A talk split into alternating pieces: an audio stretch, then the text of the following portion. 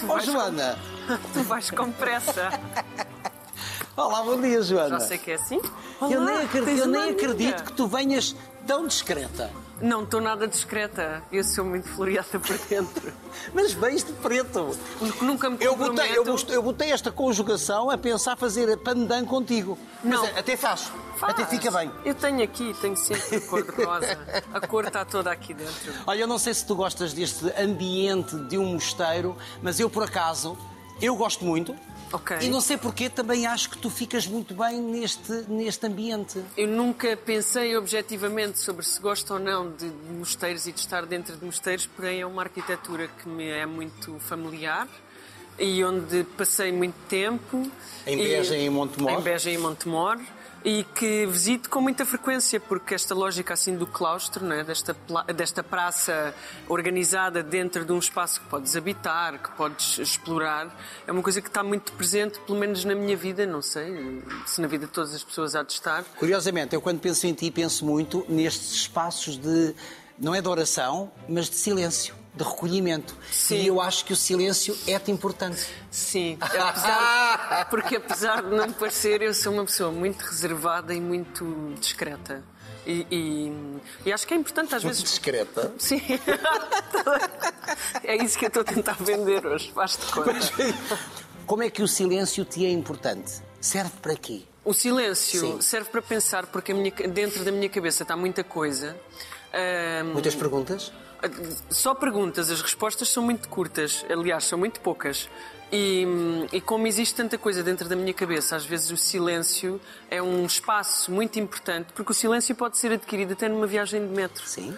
Portanto, o Nós silêncio é um- estar no meio de pessoas e estarmos em silêncio. é um espaço super importante em que de repente assim começam a vir coisas que, que se cruzam e que vêm eh, às vezes dar-me respostas ou dizer se calhar devias pensar assim, mais Mas assim, tu, mais tu assado." habitas as perguntas, tu habitas nas perguntas? Sim, porque as minhas perguntas fazem muito parte das minhas inquietações, das- Tu, tu és inquieta. muito, então não, não se nota. Das minhas inquietações que, na verdade, fazem muito parte, outra vez, sempre a dizer a mesma coisa, mas fazem parte daquilo que é o meu trabalho. Que às vezes parece uma coisa muito simples, mas que não, que está povoadíssimo disso. E tu sentes que cada pergunta pode ser um pretexto para se nascer de novo? Claro que sim. Isso acontece contigo? Sim, muitas vezes. Às vezes, muitas vezes durante o dia. E apesar de tu seres muito de muita coisa, a conversa hoje decorre na cozinha. Bora! Um espaço mágico. É É maravilhoso. sempre.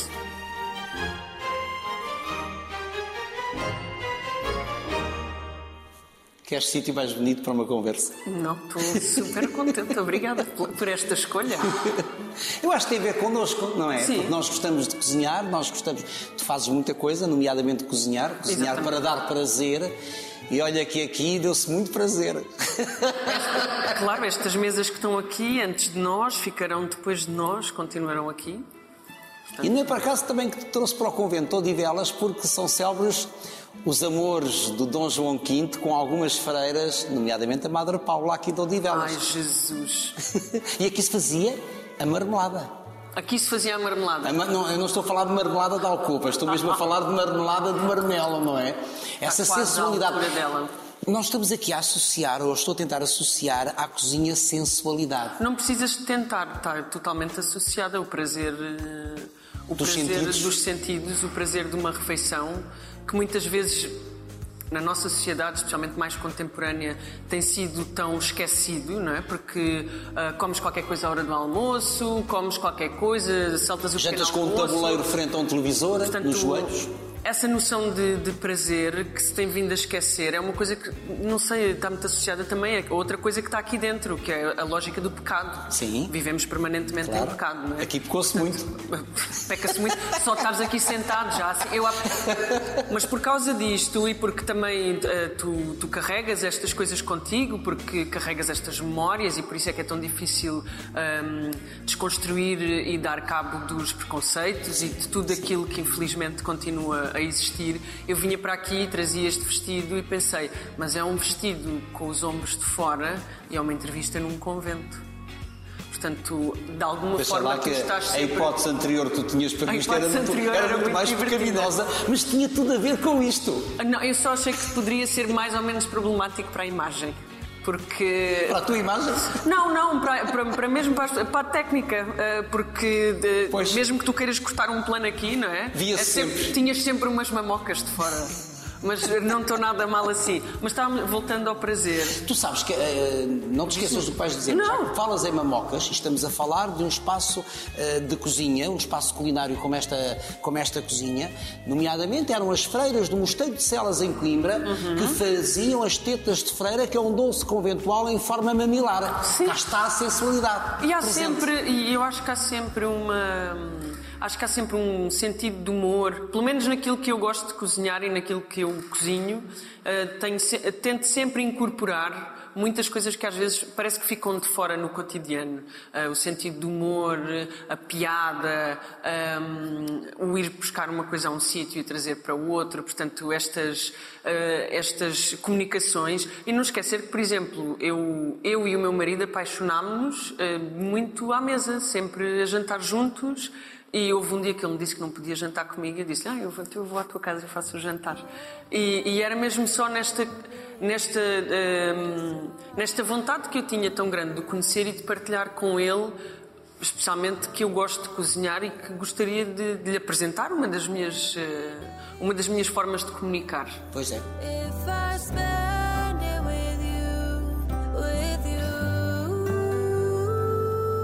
Porque fazer eh, performance culinária, que é aquilo que eu acho que faço hoje, muito hoje em dia, especialmente em televisão, ah, com a Cristina, no 24 Kitchen, ah, tem muito a ver com esta coisa de ahm, comunicar e explicar que é fácil de fazer, é fácil conquistar esse prazer e é muito fácil às vezes. E é um prazer para dar prazer. Lá vamos Exatamente. prazer. E é muito fácil contornar a lógica de.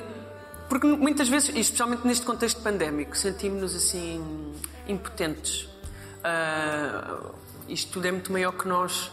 Ahm, o que é que nós podemos fazer para alterar eh, comportamentos, ah, para ter uma alimentação que nos eh, serve melhor eh, em termos funcionais para a nossa vida, para tudo?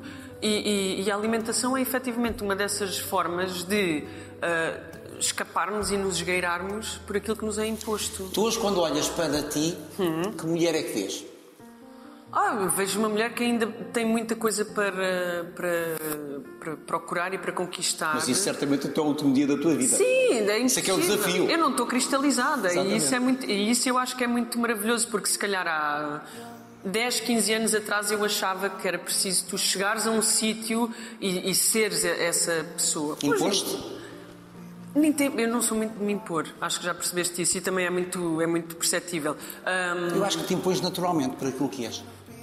Porque eu gosto muito de escutar e gosto muito de aprender. Portanto, quando eu percebi que efetivamente.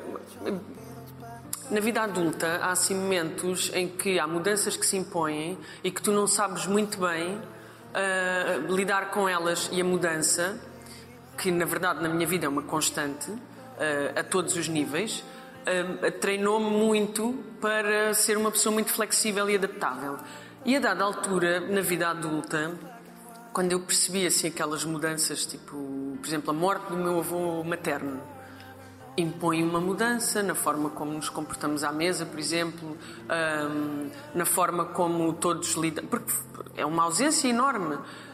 E de repente eu Uma já ausência que se sente à mesa. Ah, é uma ausência que se sente em tudo. O meu avô era uma pessoa muito bem disposta, morreu em 2009, portanto, esta parte do meu percurso artístico que tem muita graça, ele já não assistiu, portanto, é uma. É, Tens nós- pena que eu não tenha assistido. eu sei que ele assiste de, uma forma qualquer que eu não sei percepcionar, não é? Ou que não, não. Sabes ou queres saber? Ou queres que assim seja? Quero que assim seja. Eu acredito que o meu avô é capaz de olhar para mim e de, de se rir e de não se rir e de achar que. Certamente. Por exemplo, o meu avô adorava mulheres de cabelo curto. Olha. E dizia-me sempre: não, o cabelo curto fica-te sempre muito melhor. Mas isto na, na lógica de. Estas grandes mudanças que vão acontecendo vão-te hum, abanar a estrutura quando tens 21, 22, 23 e achas que já estás ali num sítio qualquer. Ah, e eu de repente pensei assim: bolas. Então, se calhar, esta coisa de cristalizar e solidificar qualquer coisa não é que não vá acontecer, mas é que há uma coisa qualquer que tu cristalizas, que és tu, não é? a tua essência, sei lá eu, tantas coisas, e que depois isso te permitirá, ou seja, será a tua base, e eu falo mais neste, neste período dos 20, porque é quando tu sais da casa dos pais e, e sais dessa influência eh, primordial Que baliza. Claro, e, e passas a descobrir tu a tua própria, então perceber isso e aceitar-te. Isso é um sítio super fixe para Tu estar. nunca serias capaz de dizer eu sou assim, não mudo. Não, de tudo. tipo, aliás, és capaz de perceber em algumas coisas, eh, especialmente do cotidiano, assim, hábitos, que tu és assim e não é não mudas, mas aquilo dá-te conforto ou dá-te dá-te um chão. E é tão simples quanto isso. Onde é que está o teu chão? É no Alentejo? O meu chão está muito nas pessoas, mais do que nos sítios. Ahm, porque eu passei por muitos sítios, não é? E, e o meu chão são muitas pessoas. Olha, uma das pessoas eh, fundamentais para o meu chão é a minha mãe, com quem eu tenho. Professora? Professora, mas acima de tudo uma mulher arrebatadora. Essa mulher é que se devia sentar nesta cadeira para conversar, não sou eu. Ahm, Porquê arrebatadora? Porque é uma mulher que eh, não fica parada quando a vida lhe faz frente, não fica, não se acanha, não tem medo de avançar e de seguir exatamente aquilo em que acredita e de progredir. Portanto, a minha mãe é assim o meu grande, grande exemplo.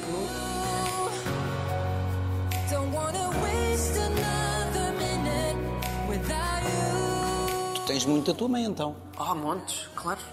E mesmo às vezes quando eu acho que somos super diferentes, tipo antagónicas quase, eu percebo que não, que, que temos muita coisa em comum. E a minha mãe efetivamente é essa figura hum, preponderante que, que me faz também, acima de tudo, aceitar-me e respeitar-me. Mas se ela é uma figura tão avassaladora e se ela sempre foi uma figura tão arrojada, como é que ela é entendida em meios como, por exemplo, Beja ou Montemor, que ainda é mais pequeno?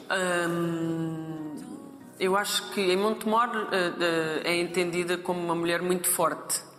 Ah, e em Beja também como uma mulher muito forte. É sempre uma mulher que, que toma decisões com base naquilo que ela sente. Portanto, ela, é ela que se guia, é ela e tem um instinto de sobrevivência inacreditável. Portanto, é, uma, é assim uma salvadora. Instinto foi posto à prova várias vezes. Muitas, claro. E ainda bem, porque de- sabes que eu fiz muitas vezes um caminho que é assim, tipo andar à volta. E, e faz parte desta coisa de lógica de te identificares e de quando te constróis, não é? Quando constróis a tua persona. E, e eu, eh, ainda no outro dia estava a pensar nisto. Eh, Assim, as mulheres que eu achei sempre incríveis, por exemplo, a Janis Joplin um, através da música.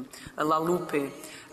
um, fui, fui sempre assim encontrando estas mulheres, depois as divas todas do punk, as- estas mulheres todas que, que são disruptivas, que, foram, que marcaram épocas, que fazem parte desta cultura popular muito, uh, muito globalizada. E de repente um Frida dia. Kahlo? Óbvio. Mas, mas é muito globalizado, porque nós olhamos para. E raramente olhamos para mulheres portuguesas. Pensemos assim. Porque também não fazem, não povoam muito, e por culpa nossa, o nosso imaginário. E então, tipo, eu andava sempre à procura destas coisas. E um dia digo assim, bolas, tipo, estas mulheres foram precursoras numa série de coisas, mas se eu olhar honestamente, a minha mãe estava ali e fez isto tudo e muito mais. Em contextos muito Portanto, mais agora pequenos. muitas portuguesas poderiam estar nesse naipe. Sim, e, e quando tu reconheces isso, e, quando, e, e para mim reconhecer isso, reconhecer isso na minha mãe foi uma coisa extremamente maravilhosa, porque eu deixei de ver a minha mãe como a mãe e passei a ver a minha mãe como uma mulher. E isso, Isso faz muita pacífico? diferença. Muito pacífico. Ahm, e contribui muitíssimo para o nosso entendimento. Porque eu quero que ela me veja a mim também como uma mulher e não apenas como a filha dela. Portanto, acho que este- este- estes amadurecimentos todos também são ótimos para, para tu te construires e para perceberes e às vezes entenderes a mãe eh, e essa figura tão incrível que neste caso é Muitas vezes até mitificamos. Sim, é a minha estrela polar. Sim. Muitas vezes até a reconstruímos. Face àquilo Claro. que queremos ver nela. Sim, é? mas eu acho que é ótimo. Eu costumo dizer que a minha mãe é tudo aquilo que ela é e tudo aquilo que lhe inventei para ser ainda melhor. Claro, para ser uma figura mitológica, Exatamente, obviamente. exatamente. And depois, porque tu, tu, me estavas a perguntar do meu chão. Ah, o meu chão passa muito também ah, pelo meu pai. Eu ia perguntar isso. E o pai?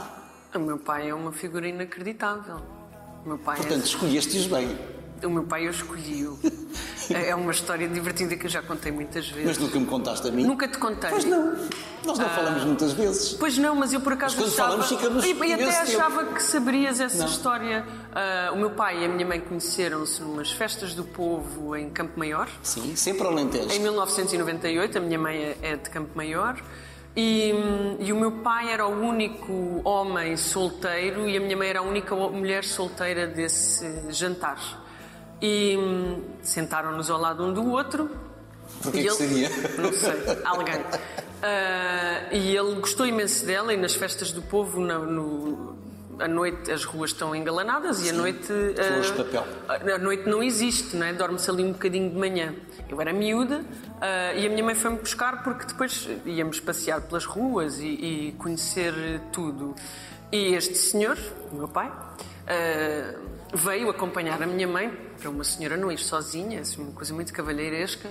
Ah, e disse-lhe que a minha mãe lhe tinha falado muito de mim. Eu tornei-me ali uma figura central e nós começámos os dois a conversar e adorámos-nos, mas eu era mesmo uma miúda. E hum, a dada altura ele disse-me: Olha, já pedi à tua mãe o número de telefone montes de vezes, mas ela nunca me deu o número de telefone. E eu, "Então eu dou-te, mas dou-te só uma vez.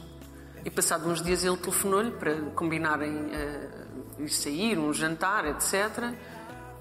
E a minha mãe olhou para mim e disse assim: Tu deste-lhe o número de telefone? Eu, claro, óbvio, eu achei que era fantástico. Portanto, tu, de alguma forma, claro, lá estou eu a romancear porque estás sempre a querer alimentar o mito. Hum, eu gostei muito daquela pessoa que é absolutamente fundamental. E é o pai. Que é o meu pai, claro.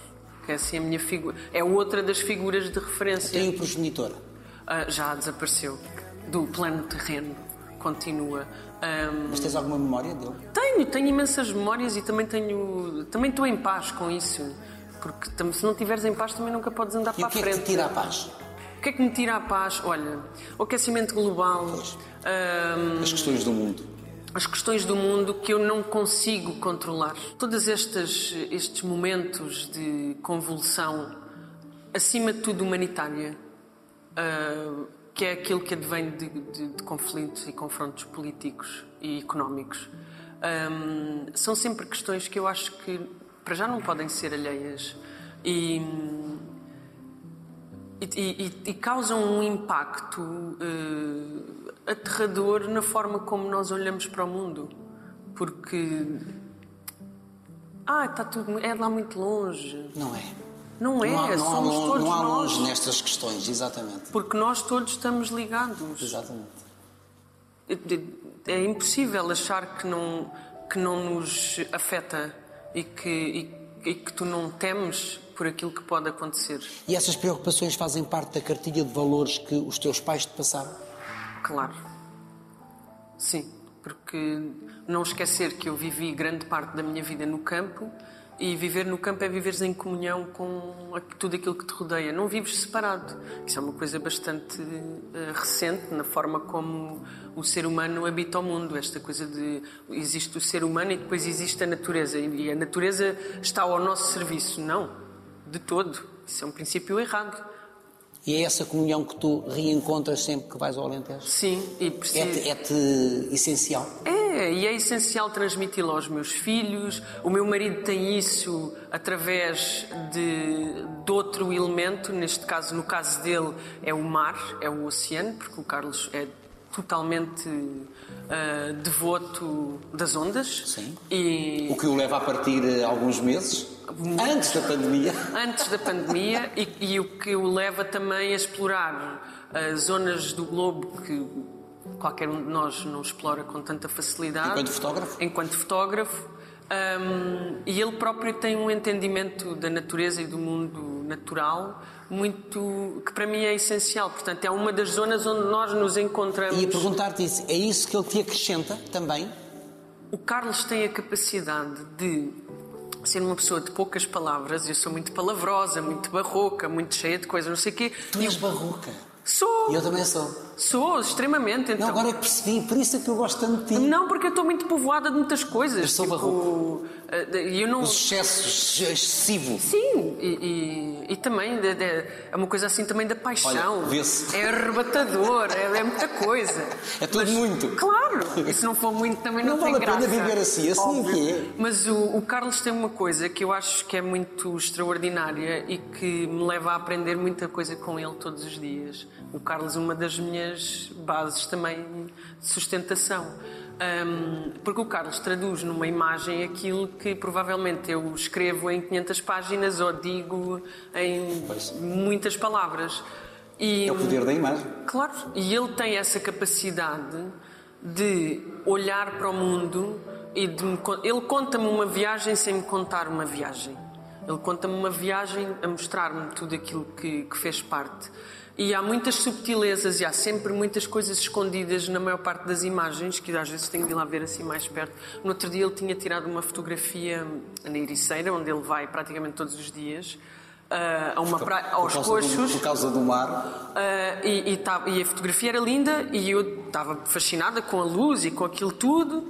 E, e uma das coisas bonitas é que a maré estava muito cheia, então o mar estava assim a escorrer pela rocha e a luz incidia na rocha e aquilo estava, era incrível, era hiper poético. E de repente ele assim: Ah, tu não viste qual é tipo a coisa importante da fotografia? E eu: Não, ele, estão dois meninos ali no meio. Eu assim: Ah, agora já vi.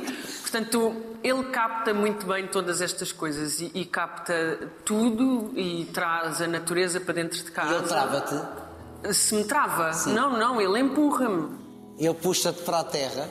Não, ele empurra-me ainda mais. Ele diz: Não, não, tens de ir, tens de fazer. Quando tu estás com as tuas inquietações todas, Eu, quando estava com estas dúvidas todas, sabia de me sentar aqui e conversar contigo ou não. tu levaste meses.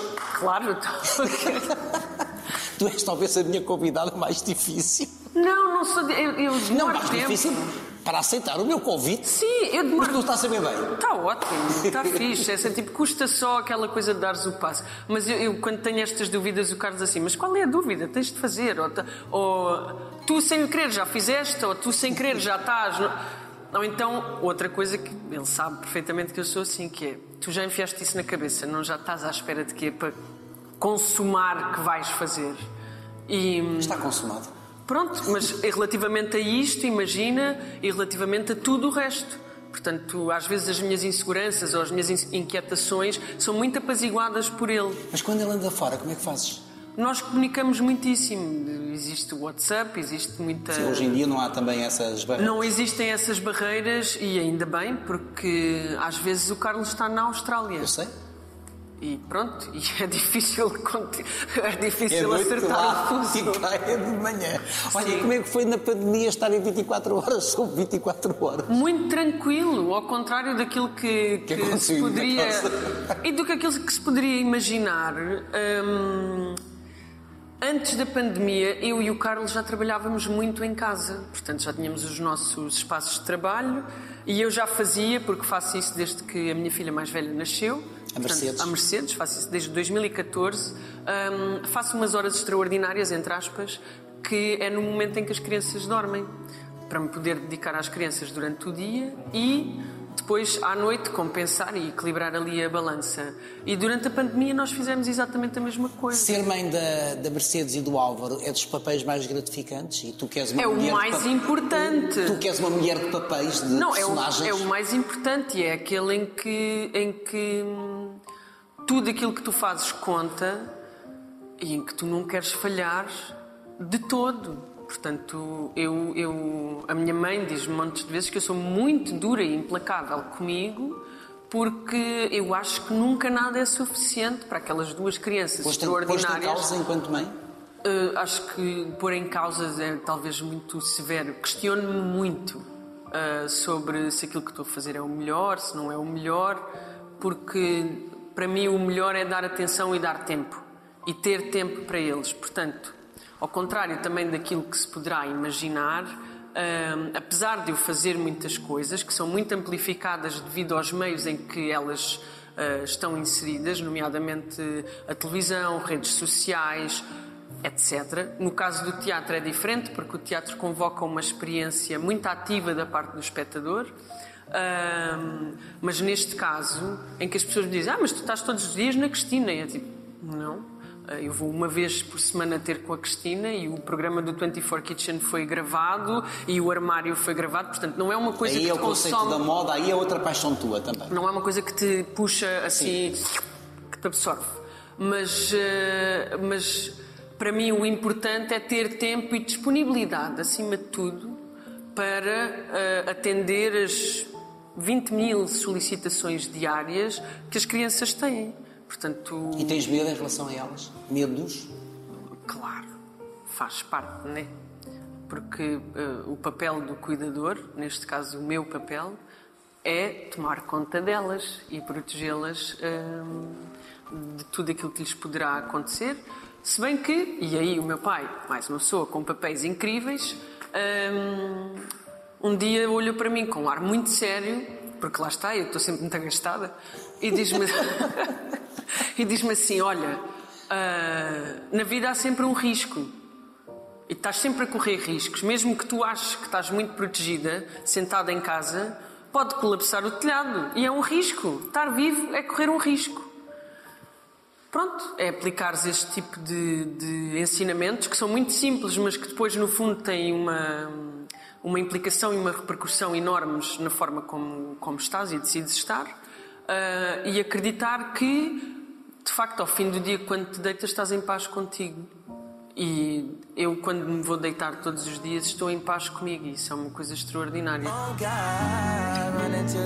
like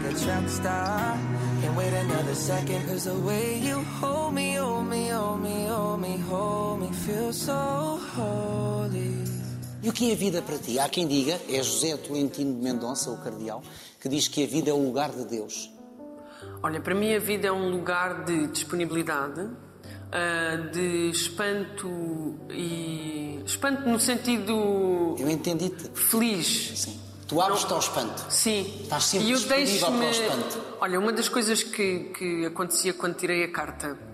Eu tirei, eu tirei a carta e demorava muito tempo a chegar aos sítios, porque parava em todo lado para tirar mais uma fotografia, para ver não sei o quê, porque ficava assim, tipo, ai, olha, isto aqui é tão bonito. Uma coisa que me fascina quando vou a estes sítios, ah, conventos, mosteiros, palácios, etc., são tomadas elétricas no meio de paredes e fico. A Patrícia está Não foi só, não foi só Patrícia, devias ter olhado para mim que eu fiz. Hã? Não, porque de repente, porque lá está, é, uma- é a sobreposição de elementos. eh, Porque eu fico basicamente nos azulejos, não é? Não, tu ficas nos azulejos, eu olho para os azulejos e perco-me nos azulejos, mas depois olho e penso assim: ah pá, pois, estás a ver, está ali um interruptor, alguém teve de pôr lá.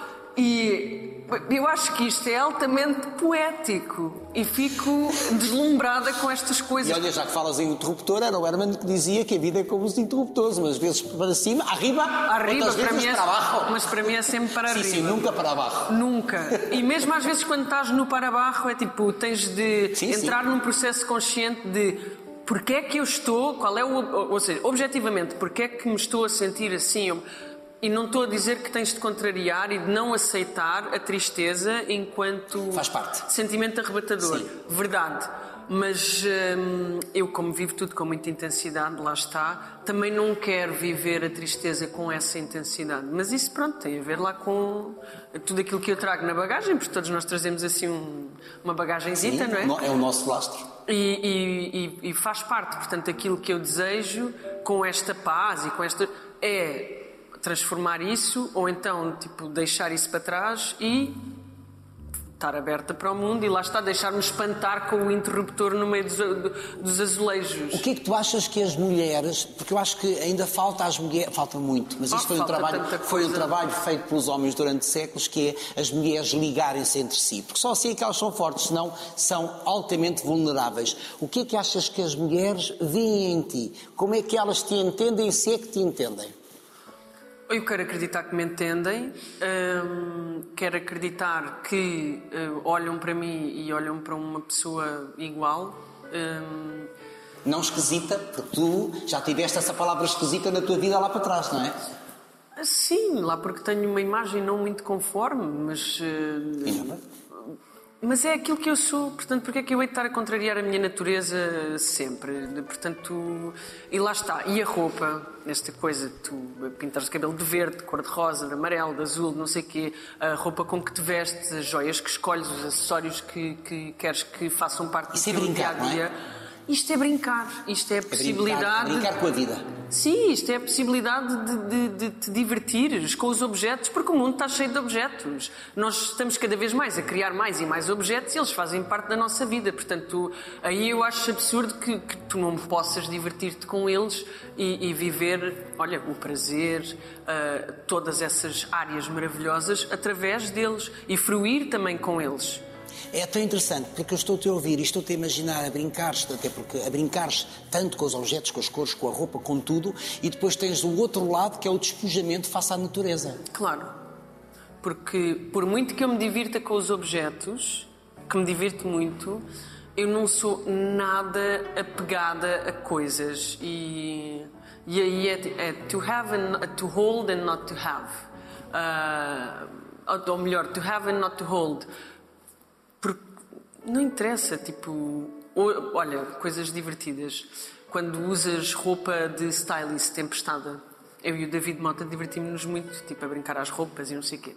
Então às vezes estás com uma coisa extraordinária e tu pensas, ai, sinto-me maravilhosa com isto e, e é incrível e é uma sensação ah, de ah, uma sensação de poder ou de luxúria. E isso é essencial para ti, sentiste maravilhosa com uma coisa? Ah, claro, se não me sentir maravilhosa, não me ponho. Sim. E mesmo quando ando com uma t-shirt que é 47 números acima Tens do meu, sinto-me lindíssima. Nem me venham contrariar, porque eu estou a sentir aquilo. E Isso é, que, vezes. é- isso é que é importante. Não, e às vezes volto para trás e o Carlos faz assim: não estavas a sentir? E eu, não, não estava nada a sentir. E, e tipo, mas é verdade. Então, mas ele não estava nada a sentir o tal vestido das mamocas. E eu assim, pois se calhar tens razão. Mas, eh, mas eh, sentes e, e penso assim: será que eu queria conservar isto? E penso, não, que sorte que eu tenho de não ter, fica, ter de ficar agarrada a isto. Há coisas que eu gosto de conservar. Mas tu fo- foste sempre assim? Sim, eu não. não- Imagina, eu gosto. Aquelas coisas que tu sabes, tens umas calças de ganga que são lindas e que te ficam bem e que são extraordinárias e não sei o quê. Eu depois de ter tido filhos, o meu corpo alterou-se. Obviamente aquelas calças já não me servem. Não entram, está ótimo, mas aquelas calças, eu guardei-as. Não é por nada, é só porque, além de estarem em bom estado e de durarem bastante tempo, eu tenho a certeza que os meus filhos se vão divertir tanto como eu me diverti quando descobri as coisas que a minha avó guardou, que eram da minha mãe e da minha tia. Ainda tens um lenço que era, acho que de uma tia-avó. Tenho muitas coisas. Um lenço Ah, poído. muito poidinho. Tenho lenços pintados à mão com coisas É um desses. eh, com coisas muito interessantes porque há, de... há bocado estava ali fora ali antes de começarmos e, e estava a olhar e estava a pensar ah, que de alguma forma eu hoje trago em cima de mim coisas que são de todas as pessoas que me são caras e do meu avô não trazia e depois pensei assim, não por acaso até trago porque mais do que os objetos as pessoas vivem em ti Os teus mortos vivem em ti. o que todos, os de toda a gente. Eles estão lá. De alguma coisa que, que imprimiram em ti, das coisas que te disseram, do carinho que te deram, do amor que te deram, ou dos conflitos, porque todos nós tivemos conflitos com as gerações mais velhas. Claro. O- Conflito de geração. Faz parte. Faz parte. Ah, O meu foi aos 16, para aí. Pronto, eu eu nunca fui muito. Mas a dada altura era, porque é que não, é, não te vestes mais não sei o quê? É tipo, nem sequer me sentia muito oprimida, era só, não me apetece vestir assim, ou não tenho interesse, ou não, não gosto, não me sinto bem, não, está tudo bem. Mas estavas a dizer que estavas estava, ali fora. e estava ali fora e estava a pensar nisso tudo, e e estava a pensar que estamos num monumento. E há pessoas que se tornam monumentos dentro de ti, portanto. E, e tu carregas não sei quantos monumentos, e as pessoas são não sei quantos monumentos que estão dentro de ti e que irão passar de geração em geração. Os objetos, há, há monumentos que continuam aqui e pelos quais as gerações irão passar e irão acrescentar os interruptores, não é? E, e irão. Porque é sempre uma metáfora. E irão hum, trazer novas coisas. Mas isso não tem de ser nem traumático, nem duro, nem. Tu tens a tentar fruir com aquilo e perceber como é que aquilo entra se é assimilado e eventualmente sai. E nesta perspectiva de seres muito de muita coisa que o Sim. és, quem és tu? É atriz, essencialmente? De- de- Pois, isso é uma pergunta que ficará para responder. Ahm, Tu já, olha, há, há alturas em que dizes, eu sou uma atriz. Hoje já não és uma atriz. não, eh, ahm, vá. Assim, do início. Do início. Perante as várias formas de expressão artística que me foram sempre apresentadas, ah, aquela que eu achei que poderia ser a minha, ou onde eu poderia encontrar uma casa, foi ah, na performance e no teatro. Ah, primeiro no teatro, Artes obviamente, nas artes performativas e nesta possibilidade de comunicar. Na base está isso. Sim, comunicar. comunicar. Querer comunicar. Ahm, depois, eu tenho muita dificuldade com a ficção. Ah, e não é por mal, é mesmo porque, pronto, às vezes não é muito fácil, porque há personagens que mexem com muitas coisas em ti. Ah, porque para tu seres uma personagem ou dares vida a uma personagem, tu tens de decorar aquele texto e decorar aquele texto já é um processo de internalização de ideias para as poderes transmitir. Portanto, isso hum, há- tem determinados momentos em que entra em conflito. Lá está, estou eu sempre no conflito. Hum, e de alguma forma. conflito da mulher que tu és com a personagem que poderias interpretar. Sim, por exemplo. E de alguma forma, muitas vezes, eu, eu fico assim um bocadinho baralhada e penso, não, eu não. eu- se eu sou atriz, pronto, esse género de atriz, eu não sei se consigo ser. Mas tu já recusaste, por exemplo, uma personagem porque ela iria dizer coisas que não são compatíveis com aquilo que tu defendes como valores? Sim. então não és atriz. Não, porque, porque aquilo que me interessa e aquilo que tu- sempre me mas interessou. viver aquela personagem não é identificar-te com ela, é vivê-la. Ainda tenho de fazer esse caminho. Se calhar chumbei nessa cadeira. Ah, não, porque às vezes acho, e vivemos num tempo, especialmente eu, 85, não é? Vivemos num tempo em que é muito importante começar a quebrar essas coisas que ficam como os mosteiros que se ergueram dentro de nós. Ahm, estereótipos. ahm, quebrar eh, essencialmente eh, repetições de padrões que, que oprimem, Sim, que, eterniza, esmagam. Corremos o risco de eternizar. E, e acho que é muito difícil ser ator nesse sentido. Tens algum tipo de preconceito? Não, eu não sou nada preconceituosa. Acho que se nota bastante que eu não sou nada preconceituosa. Mas às vezes, às vezes temos pequenos preconceitos que só percebemos eh, numa atitude, eh, numa palavra, eh, numa frase. Não, sinceramente, e quer dizer, continuo à procura deles. Não, mas de- de- não, é que não sou mesmo preconceituosa, porque fui. Respeito total pelas pessoas nas Fui educada e fui criada para perceber que eh, quanto mais diversa for a- a sociedade e aquilo que nos rodeia, eh, melhor sere- melhores seremos todos. E mais rica é a própria sociedade. Sim, é muito rica, porque hum, pensando nestes fenómenos de globalização que me levam às cantoras estrangeiras antes de me levarem a reconhecer a minha mãe, por exemplo, hum, tudo aquilo que nos padroniza e que nos afasta, ao mesmo tempo aglomerando-nos a todos dentro de uma ideia de- de imagem, não é? de- perde interesse.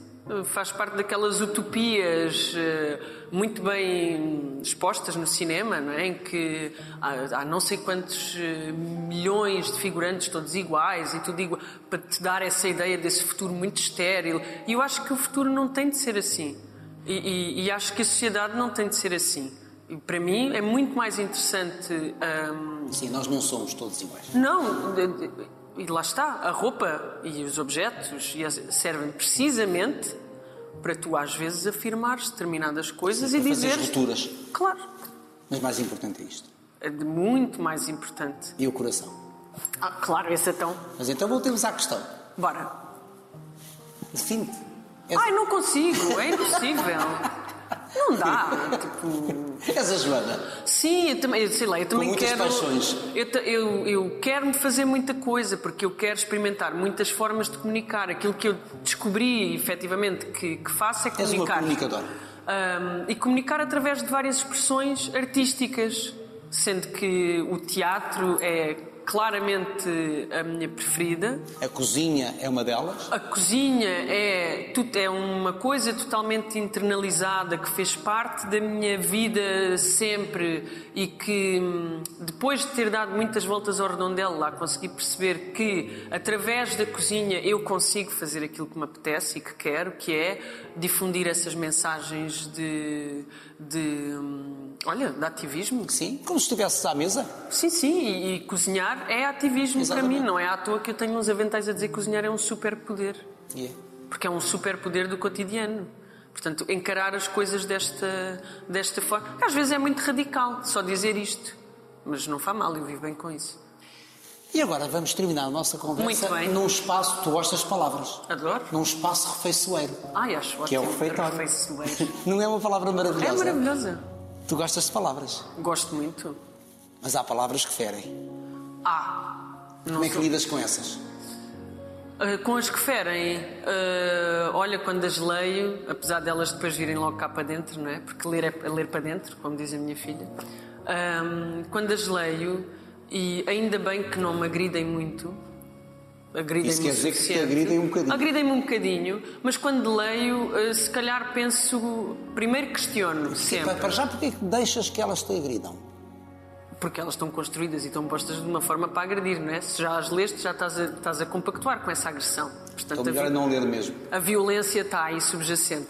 Mas não. Olho para- olho- eu olho e penso assim: o que é que eu ando a fazer? Ando a, fazer, ando a praticar o bem? Estou a fazer mal a alguém? Estou a oprimir alguém? Ahm, É o caminho. fazes essas, colocas essas questões todas e depois pensas assim, não. E também é importante perceberes ou que sim ou que não. E se de facto eh, houver palavras que te agridem, eh, que, que se calhar tocam em alguma coisa que é sensível porque tu tens hipótese de mudar, então muda e quando estiveres perante essa situação da qual advieram essas palavras, aproveita e conscientemente dá lá então o passo para mudar. Porque ouvir só sem tomar uma atitude não serve de nada. Pronto, é isto. Bora Vamos lá. Ao refeiçoeiro. Não é um, é um espaço Está refeitório. bem, refeitório. só omiti o espaço. que é que tu me dizes desta sala de refeições? É incrível. Para aqui muitas mesas. Sim, eh, as freiras ficariam aqui e uma delas iria eh, cantar as orações durante as refeições. Se te dessem a hipótese de escolher alguém da tua vida Sim. que, que tenhas conhecido, que conheças ou que admires, portanto, eh, seja O leque é nacional, variado. seja nacional, é o mais abrangente possível, seja nacional ou mundial, se dessem a hipótese de convidar alguém para uma refeição a dois, quem é que tu escolherias? Para uma refeição a dois, só Sim, dois, Sim, tu e outra pessoa. eu e outra pessoa. Viva ou não, ou que já tenha partido. Viva ou não viva? Hum. Ah pá, pois é difícil, só uma. Só uma. Da tua família ou não? Olha. Com quem é que te apetecia esta noite jantar? Ai, esta noite vou jantar com o meu marido por acaso. Não vou. Mas olha, é uma coisa muito. O espaço do casal é uma coisa que não deixa de existir, mas existe com muito menor expressão ah, do que era quando do, do enamoramento, etc. E por acaso, se pudesse escolher uma pessoa para uma refeição muito especial e um momento muito especial, escolheria o Carlos, porque nós os dois acabamos sempre por eh, ter tão pouco tempo juntos e o tempo parece sempre que não é suficiente. Então deixa-me agora propor-te um convidado, pode ser? Força. Imagina que tinhas a hipótese, esta noite, de jantar com o teu avô. Eu gostava muito. Falariam de quê? Ai, divertia-me imenso com ele. Qual E era a primeira pergunta que lhe farias? se ele tinha gostado de, de ver a Tropa Fandanga. Porque quando esse espetáculo estreou em, em 2014, no Teatro Nacional da Ana Maria II, com o Teatro Praga, hum, era um espetáculo de revista. Portanto, o meu avô adorava revista, o meu avô adorava cantar, era um homem muito expressivo e muito dado às artes. E eu tenho a certeza absoluta que ele teria adorado esse espetáculo e que teria ido ver várias vezes, e que se teria rido muito. Portanto, era aquilo que eu lhe perguntava. E certamente ele iria dizer-te, continua.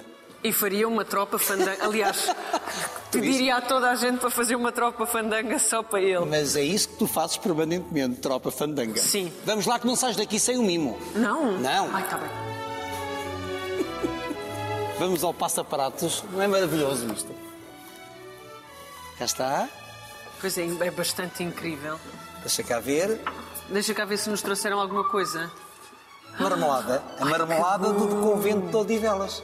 Ai, que maravilha. Muito obrigada. Nossa conversa até foi doce. Foi super doce. Gostaste? E tu estás vestido de algodão doce? Olha que bom. Já viste? Tirar assim. Portanto, estamos prontos para nos lambuzarmos. Estamos. É marmelada muito branquinha. É. Assim era a marmelada do convento de Odivelas. Uau. Feita pelas próprias das freiras. Obrigada. De nada. Vamos embora. Vamos. Agora vou comprar pão. Eu gosto muito de marmelada.